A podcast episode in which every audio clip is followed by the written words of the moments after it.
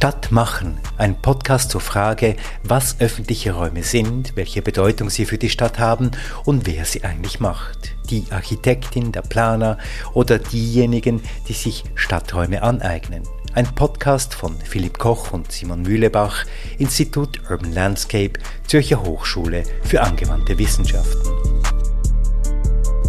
Episode 6 mit einer Anreise zum Lagerplatz in Winterthur und einer ersten Besichtigung. So, Simon, jetzt sind wir wieder im Zug. Wohin fahren wir? Heute gehen wir nach Winterthur.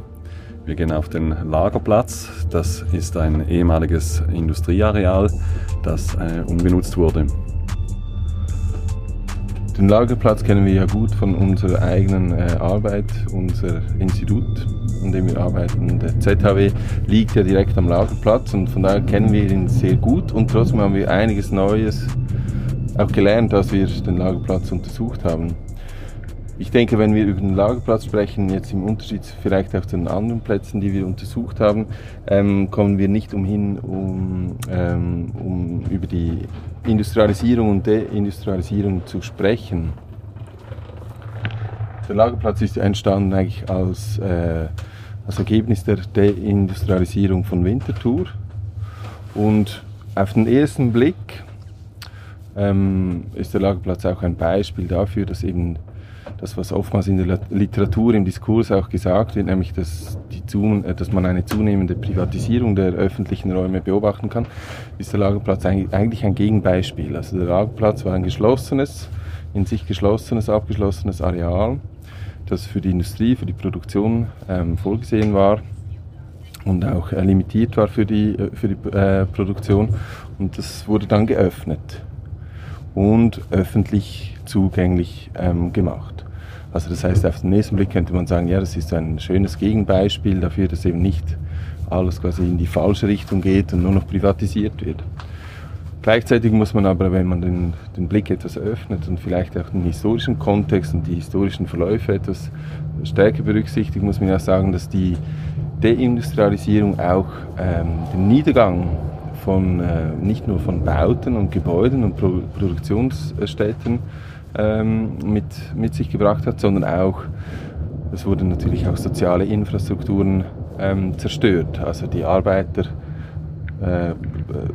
äh, oder die Arbeiter, die dort gearbeitet haben, ähm, hat, fanden keine Arbeit mehr. Viele mussten die Schweiz verlassen. Es waren viele Saisoniers, die auch dort gearbeitet haben. Also es wurde eine gewisse Kultur auch ähm, zerstört. Und wir sehen das ähm, in englischen Industriestädten, wo es viele Arbeiten dazu gibt, viele Forschungsarbeiten dazu gibt es auch äh, öffentliche Räume, die sehr stark von der Arbeiterkultur geprägt sind, sind natürlich auch mit der Deindustrialisierung verloren gegangen. Und dieser Niedergang wird auch als quasi kultureller Verlust und auch im, als Verlust im Alltag äh, von vielen ähm, Leuten auch so wahrgenommen. Ähm, es gab dann äh, eben auch so viele kleinere also die Public Spaces, die Pubs beispielsweise, konnten nicht mehr weiter betrieben werden, weil einfach der Konsum nicht mehr da war, also das Geld war nicht mehr da. Also es gab einen Verlust von sozialen Infrastrukturen, die dieser quasi Öffnung der Areale auch gegenübergestellt ähm, werden muss. In der Schweiz wird dieser Aspekt oftmals etwas ähm, wenig betrachtet oder kaum betrachtet, weil man in der Schweiz, wenn man an Industrie denkt, denkt man eher an den Ingenieur und nicht an den Arbeiter. Man denkt an ETH, Erfindungen, Brücken, Tunnels und nicht an die zahllosen Arbeiter, die eben in den Fabriken gearbeitet haben. Und so wird dieser Verlust der Alltagswelt, der Alltagskultur der Industriearbeiter ähm, wenig in Rechnung gestellt, auch bei diesem Transformationsprozess. Insofern ist der Lagerplatz natürlich ein sehr aufgeladener, bedeutungsschwerer Ort, nicht nur für uns, sondern tatsächlich auch für die Wintertourerinnen und Wintertourer, die sich diesen Ort dann im Verlauf der 90er, 0er Jahre angeeignet haben. Ja, und ich glaube auch gerade, ähm, also der, die Aufgabe dieses ähm, Areals äh, von der Industrie, das war schon ein Schock äh, für Winterthur. Ähm, und wenn wir vom Lagerplatzareal sprechen, dann ist das ja nur ein Teil von diesem gesamten ähm, Sulzareal. Das ist etwa ein Viertel des Sulzareals und der ist etwa so groß wie die Altstadt von Winterthur, das muss man sich auch mal einfach vor Augen führen und liegt eigentlich auch ähnlich. Es ist eigentlich auf der anderen Seite der Gleise, etwa gleich groß, etwas südlicher, aber war ein geschlossenes Gebiet, wurde äh, geöffnet. Es gibt ja aber auch unterschiedliche ähm, Umgang, Umgänge mit diesen Industriegebieten. Was passiert war, nachdem die geöffnet wurden. Also wir haben auch gesehen, dass zum Beispiel in Zürich weil da vielleicht der ökonomische Druck sehr ähm, groß war oder auch einfach ähm, genug Kapital vorhanden war, konnte man diese Gebiete eigentlich auch äh, ohne Übergangsfrist sozusagen transformieren. Es wurde eigentlich gleich weitergemacht. In Winterthur haben wir eine Phase, wo eigentlich äh, während Jahrzehnten eigentlich einmal nicht viel passiert oder eigentlich Projekte gemacht werden, aber nicht umgesetzt werden können. Also es, da gibt es wie auch unterschiedliche Strategien oder Umgänge und das führt natürlich auch zu einer anderen Wahrnehmung von diesen äh, Industriegebieten.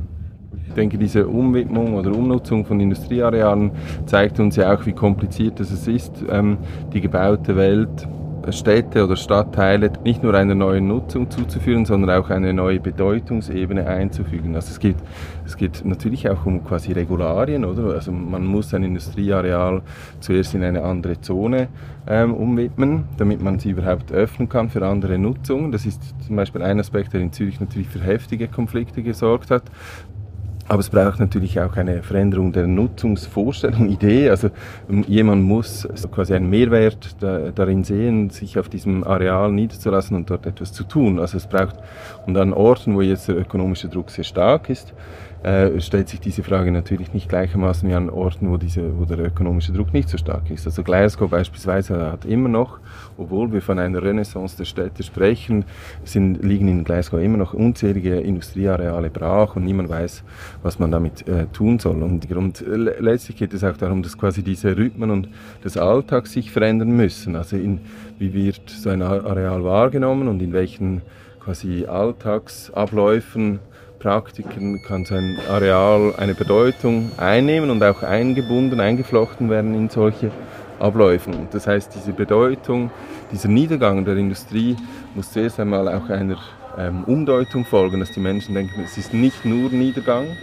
sondern da besteht auch Möglichkeiten, Opportunitäten und das ist nicht trivial, dass man das einfach so macht. Aber in Winterthur hat man es schließlich geschafft. Wer waren denn die Akteure?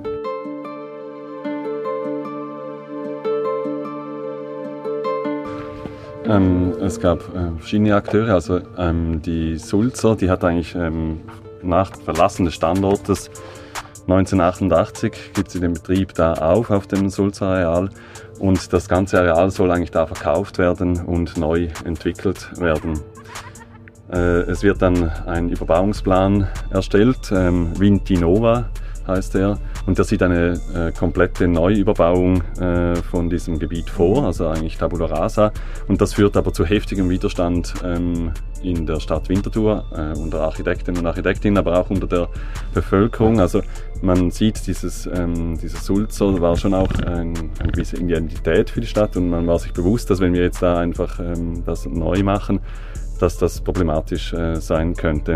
Das wird also dann äh, nicht realisiert und äh, im etwa gleichen Zeitraum ähm, beginnen erste Zwischennutzungen auf dem Areal, nämlich mit einer äh, Architekturhochschule. Also die heutige ZHW zieht eigentlich in eines dieser, einer dieser Hallen.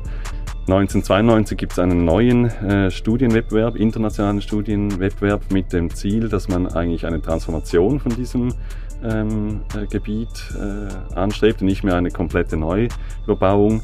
Das Siegerprojekt äh, Megaloo schlägt dann auch eine Öffnung des Areals eigentlich zur Stadt hin, zur Zürcher Straße hin, aber bei gleichzeitigem Erhalt des Charakters des Ganzen äh, vor. Gleichzeitig entstehen weitere Zwischennutzungen, insbesondere eben auf diesem Bereich vom äh, Lagerareal. 2001 verfällt die Baubewilligung für dieses Projekt Megaloo. Das war eigentlich, wäre das äh, bewilligungsfähig gewesen. Ähm, es ähm, scheitert aufgrund von fehlenden Interessen von Investoren. Dann geht es äh, weiter. 2003 schließlich wird ein Denkmalvertrag äh, äh, abgeschlossen, worin festgelegt wird, welche Teile das eigentlich wie geschützt werden sollen in diesem Gebiet. Und das führt eigentlich auch dazu, dass dieses Gebiet, obwohl dieses Projekt Megaloo nicht zustande gekommen ist, eigentlich im Sinne vielleicht weitergeführt wird, dass in Zug um Zug einzelne Teile von diesem Gebiet behalten, Teile weiterentwickelt, Teile neu gebaut werden. 2006 äh, gibt es erste Anzeichen, dass dieser Areallagerplatz, also dieses südliche Teil, den wir untersuchen, dass da eine Neubebauung äh, äh, geben soll. Und äh, die Zwischennutzenden auf dem Areal äh, beginnen sich zu formieren, weil sie möchten natürlich das, was sie jetzt liebgewonnen haben über diese Jahre eigentlich auch behalten und ähm, gründen den Arealverein mit dem Ziel eigentlich das äh, Areal selbst zu kaufen und äh, mit einer Selbstverwaltung eigentlich ähm, da zu bleiben und diese Zwischennutzung zu verfestigen. 2008 gibt es dann auch diesen Gestaltungsplan, eben aufgrund von diesen äh, Gedanken da neu zu bauen. Der wurde zusammen mit der Stadt entwickelt und ähm, äh, hierfür wird dann auch ein neue, eine neue Zentrumszone geschaffen äh, und da kommt eigentlich die Stadt auch diesen Zwischennutzenden entgegen, weil es gibt eine neue Zone, wird geschaffen für dieses Areal. Normalerweise wäre es Zentrumszone 7, also hohe Ausnutzung und für dieses Areal wird eine Zentrumszone 5 neu geschaffen, damit äh, diese Ausnutzung auf diesen Gebieten nicht äh, äh, so hoch ist, dass es sich nur lohnen würde, äh, neu zu bauen. Man nimmt quasi einen ökonomischen Druck aus dem Areal etwas raus, indem man quasi die, die Rendite, die man erwirtschaften kann, etwas reduziert. Ja, genau. Und 2009 äh, ist es dann erfolgreich, dass äh, tatsächlich ein Käufer, eine Käuferin gefunden wird, die eigentlich auch Interesse hat, im Sinne von diesen Nutzenden dieses Areal eigentlich aus dem Bestand zu entwickeln, also zu transformieren. Das ist äh, die Stiftung Abendrot und äh, sie macht eigentlich, kauft das und mit der Zusage, dass alle Mieterinnen und Mieter unbefristete Verträge erhalten und dass er eben, wie gesagt, aus dem Lagerplatz entwickelt wird. Die Selbstverwaltung, die ähm, kommt nicht zustande, also das wird von der Stiftung Abendrot ähm, verwaltet. Aber ähm, die, die Entwicklung von diesem Areal wird zusammen mit den Nutzenden eigentlich geplant. Es gibt dann eine Zukunftskonferenz, wo eigentlich wie so die Eckwerte festgelegt werden. Ähm, und äh, daraus heraus wird der Schlagplatz bis heute eigentlich stetig weitergebaut.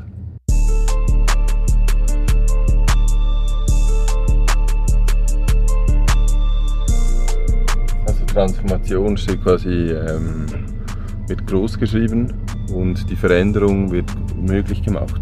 Wenn ich das richtig in Erinnerung habe, ist das ja äh, also jetzt nicht nur im Lagerplatz, sondern auch an anderen Orten ist ja genau das auch ein Problem, dass man, wie kann man, wenn man sich eigentlich auf Veränderung, Transformation und diesen Prozess konzentrieren möchte, wie kann man das mit Planungsbewilligungsverfahren in äh, Einklang bringen? Dort werden ja eigentlich Zustände äh, erwartet und Endzustände ähm, äh, bewilligt und nicht Prozesse und Veränderungen. Wie war das hier beim Lagerplatz? Ja, das ist tatsächlich eine Herausforderung und auch wenn die Nutzenden eigentlich das Ziel äh, hatten, eigentlich wie das nach und nach zu entwickeln, musste man eigentlich zu einem Zeitpunkt eigentlich mal sagen, was ein theoretischer Endzustand ist und der auch bewilligt wurde sozusagen als Gestaltungsplan. Ähm, und das war auch in Winterthur genau der Fall, dass es eigentlich wie eine Studie gab mit den Dichtestudien und wo eigentlich die Hochpunkte sein sollten. Und es ist aber im äh, Plan eigentlich auch so äh, äh, freigehalten, dass man Ausnutzung Geschossflächen eigentlich auch verschieben kann innerhalb von diesem Gebiet. Also dass es wie möglich ist, auch noch Anpassungen innerhalb von diesem Gestaltungsplan zu machen. Aber es ist richtig und ich glaube, das ist auch eine Herausforderung, wenn man eigentlich sieht, wie das funktioniert, eben, dass das nach und nach entwickelt wird und trotzdem ähm, eigentlich zuerst einmal schon ein fertiger Zustand präsentiert werden muss.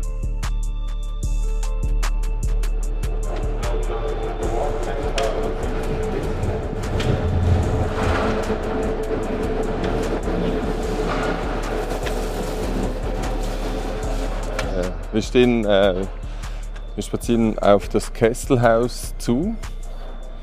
Ähm, ein ziemlich großer, dominanter Industriebau. Und äh, spazieren langsam gemächlich zum Lagerplatz.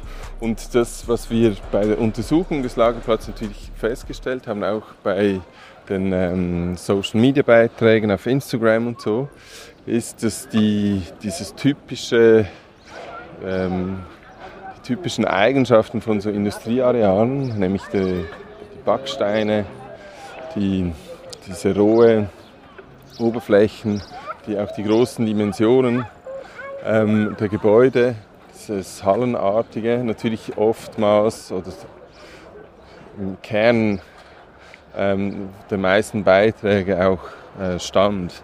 Also man sieht hier, und das ist wenig überraschend, dass äh, diese alten Industriegebäude einen unglaublichen Charme ausstrahlen und so ein Identifikationsangebot machen, dem sich die meisten nicht entziehen können.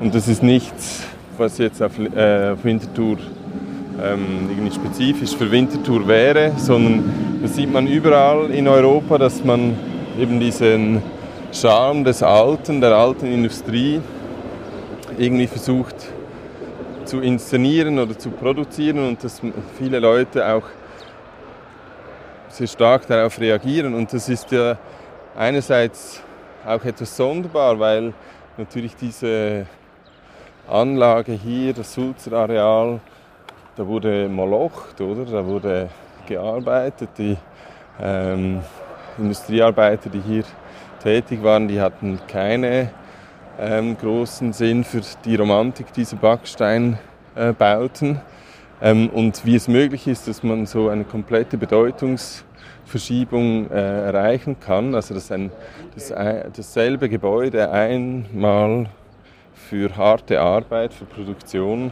auch für äh, Klassenbewusstsein und Ausbeutung steht, auch für eine gewisse Kultur, oder? Und 50 bis 100 Jahre später ähm, stehen diese Bachsteingebäude für eine vergangene Geschichte, für, ähm, für so diesen Charme des Vergangenen, auch so eine Haptik, Materialität, die man irgendwie sympathisch und angenehm findet aber auch natürlich für Konsum und Erlebniswelten, die hier auch neu geschaffen wurden. Und diese Bedeutungsverschiebung ist natürlich, ähm, kann man auch hier feststellen. Ja, und trotzdem ist es eigentlich nicht äh, selbstverständlich, dass das jetzt heute eben noch hier ist, äh, wie wir kurz davor eigentlich besprochen haben. Eben mit dieser Neubebauung wäre das eigentlich alles äh, weg gewesen, oder? Also dass man das heute so hat und dass auch diese Qualität schätzt, das ist eigentlich auch eine Entwicklung, die erst über diese Jahre entstanden ist, das auch mit dieser Erfahrung, die wir mit diesen Industriegebieten eigentlich auch gemacht haben. Also es gibt ja auch andere Beispiele äh, für äh, Entwicklungen, die eigentlich von einer, sagen wir mal, mehr Tabula Rasa ausgehen oder äh, auch eine Entwicklung, wo eigentlich nur bestimmte Punkte erhalten werden, wie vielleicht die Schornsteine und so und alles andere ist neu, die Volumen bleiben aber äh, die Häuser gehen weg. Also ich glaube, das ist schon auch speziell in Winterthur, dass in diesem Maßstab auch ähm, ein so großes Areal noch immer mit so vielen ähm, Bauten eigentlich noch in Originalsubstanz auch noch vorhanden ist. Wir sehen jetzt zum Beispiel, was aus diesen, vor uns, was aus diesen Arealen, was aus diesen Gebäuden auch gemacht wurde. Man sieht so quasi Lofts, die hier auch entstanden sind. Also das, was man in den 80er, 70er, 80er Jahren auch in Manhattan, in der Lower East Side begonnen hat zu machen, dass Künstlerinnen und Künstler einen neuen, diese verlassenen Gebäude besetzt haben und sie für künstlerische Aktivitäten, Galerien etc. genutzt wurden und dass dieser Lifestyle letztendlich auch oder diese Art, ähm, quasi Kunst zu zelebrieren, nicht nur als, als Bild, sondern tatsächlich als gesamtes Leben. Ähm, also dieses Loft Living konnte man hier natürlich umsetzen. Und da sind andere Leute involviert, andere auch Ideale von städtischem Leben. Ja, diese Bilder, die du ansprichst, die sprechen eigentlich auch von einer äh, vielleicht Nostalgie, die es vielleicht braucht, dass wir ähm, oder eben dieser Abstand, der nicht mehr die Hoffnung hat, aber man, man erinnert sich nur noch irgendwie an diese Momente, von wie das war und ist vielleicht auch wieder ein bisschen stolz, dass es da mal gab.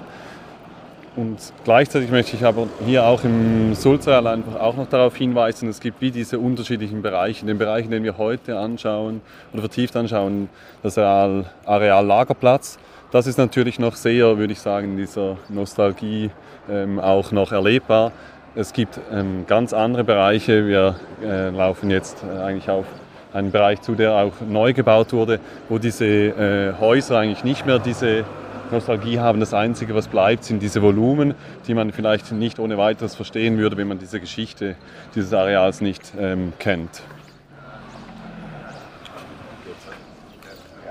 Jetzt stehen wir ähm, beim äh, Portier, das ist quasi Eingang, aber auch Dreh- und Angelpunkt vom äh, Lagerplatz. Ein Café, wo man auch gut essen kann.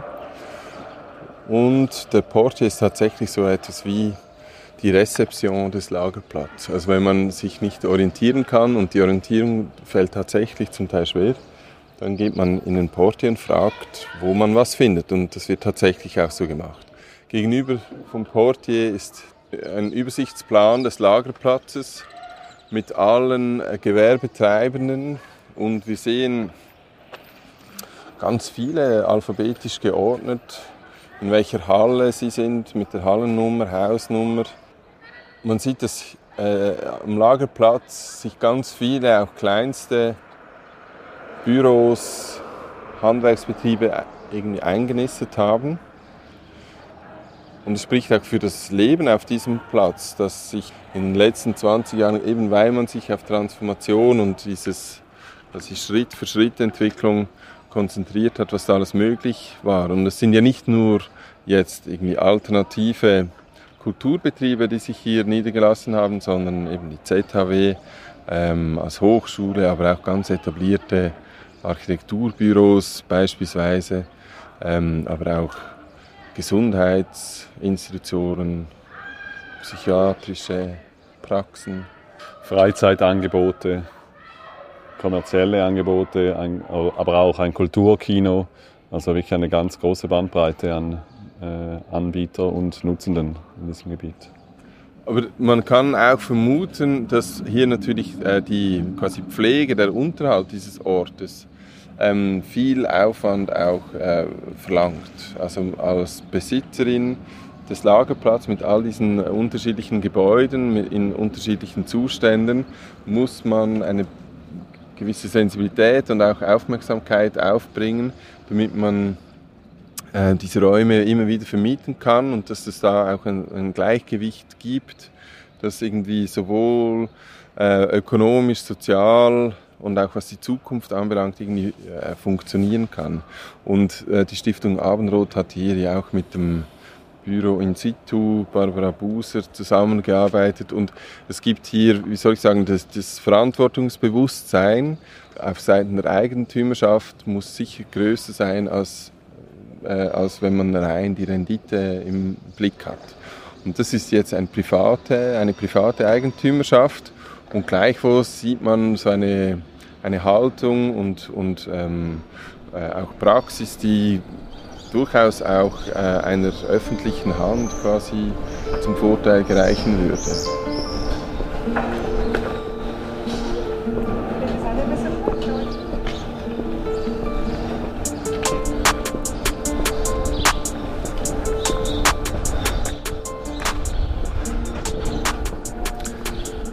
Das Areal Lagerplatz bildet den südöstlichen äh, Teil des Sulzareal äh, Stadtmitte, des ehemaligen Sulzareal Stadtmitte und ist östlich äh, begrenzt durch die Bahnlinie nach, von Winterthur nach Zürich.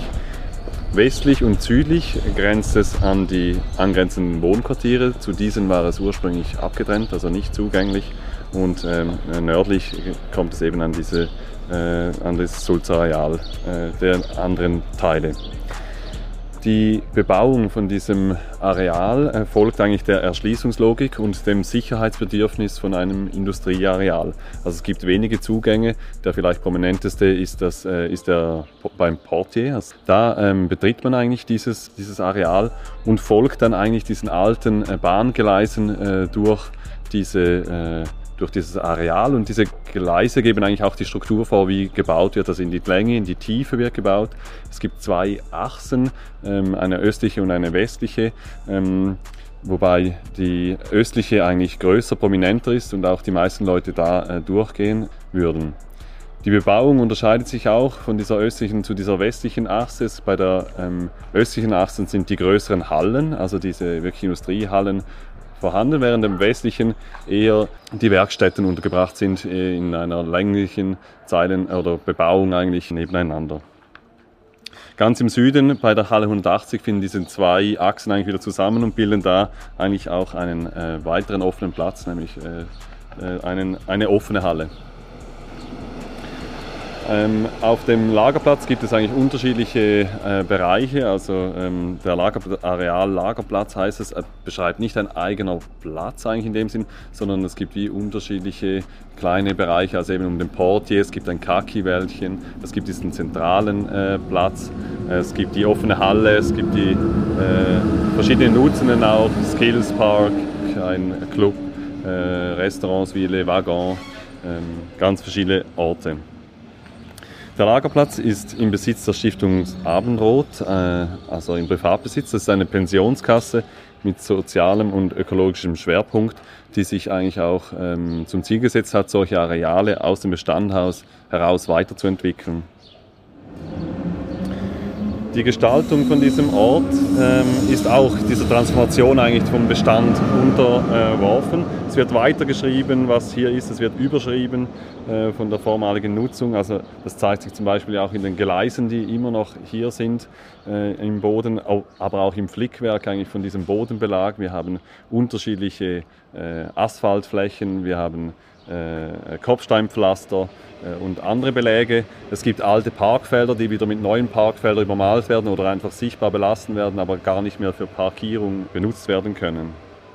Es gibt eine vielfältige Möblierung, ähm, sehr unterschiedlich. Jeder ähm, kann seinen Außenbereich auch eigen gestalten. Es gibt auch eine Regel von, von dieser Vermietenden, dass man die ersten drei Meter mindestens vor dem Haus eigentlich selbst gestalten. Das führt eigentlich auch dazu, dass eine sehr diverse äh, äh, Möblierung eigentlich in diesem Raum äh, vorhanden ist, also nicht eine homogene Möblierung vorhanden ist und führt aber auch zu einer gewissen Ambivalenz, dass man eigentlich nicht genau weiß, wo zu welchem Bereich jetzt diese Stühle oder diese Möbel dann auch gehören. Weitere Elemente, die ähm, eigentlich auch verwendet werden, sind so ähm, vielleicht einer Ästhetik der Zwischennutzung entnommen oder von einer Aneignung, die aber auch von diesem Ort sprechen. Also es gibt ganz viele Teile, die von dem ehemaligen Industriegebiet ähm, zweckentfremdet werden, also irgendwelche Poller, die Absprankungen bieten, die vielleicht angemalt sind oder ähm, Fässer, alte Fässer, in denen Pflanzen wachsen. Bei der Ästhetik des Lagerplatzes ist ja interessant, dass diese Art der quasi äh, Ästhetisierung von Zwischennutzungen, dass man diese Art jetzt an ganz unterschiedlichen Orten sieht und wo das vielleicht auch viel stärker, könnte man sagen, top-down auch induziert wird, um so etwas wie ähm, eine temporäre Nutzung oder Aneignungspraxis zu simulieren, die eigentlich gar nicht vorhanden ist, äh, oder sehr stark regulierte und kommerzialisierte Nutzungen so quasi einen eine Offenheit zu suggerieren durch diese Wahl der ästhetischen Mittel.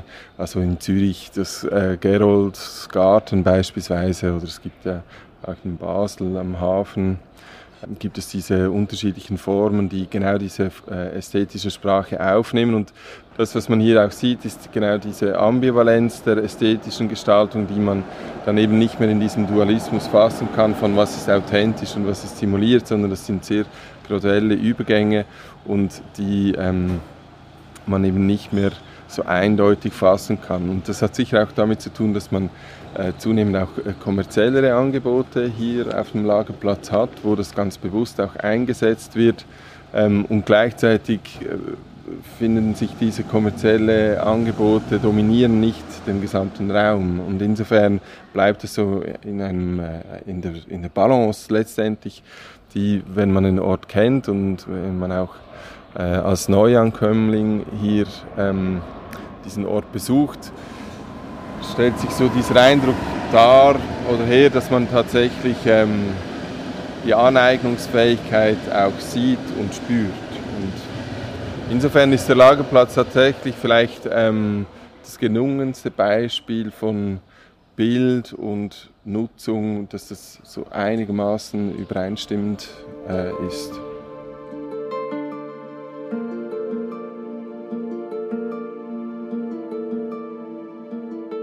Stadt machen. Ein Podcast zu öffentlichen Räumen und wer sie gestaltet und sich aneignet von Philipp Koch und Simon Mühlebach, Institut Urban Landscape, Zürcher Hochschule für angewandte Wissenschaften in einer Produktion von podcastlab.ch. Zu hören auf Spotify, Apple Podcasts, auf der Webseite des Instituts www.zaw.ch/iul und überall, wo es gute Podcasts gibt. Das Buch zum Forschungsprojekt trägt den Titel Figurationen von Öffentlichkeit, Herausforderungen im Denken und Gestalten von öffentlichen Räumen von Philipp Koch, Stefan Kurat und Simon Mühlebach. Unter Beteiligung von Antonia Steger, Roland Züger, Christian Schwager und Nina Sommer, erschienen im Triest Verlag.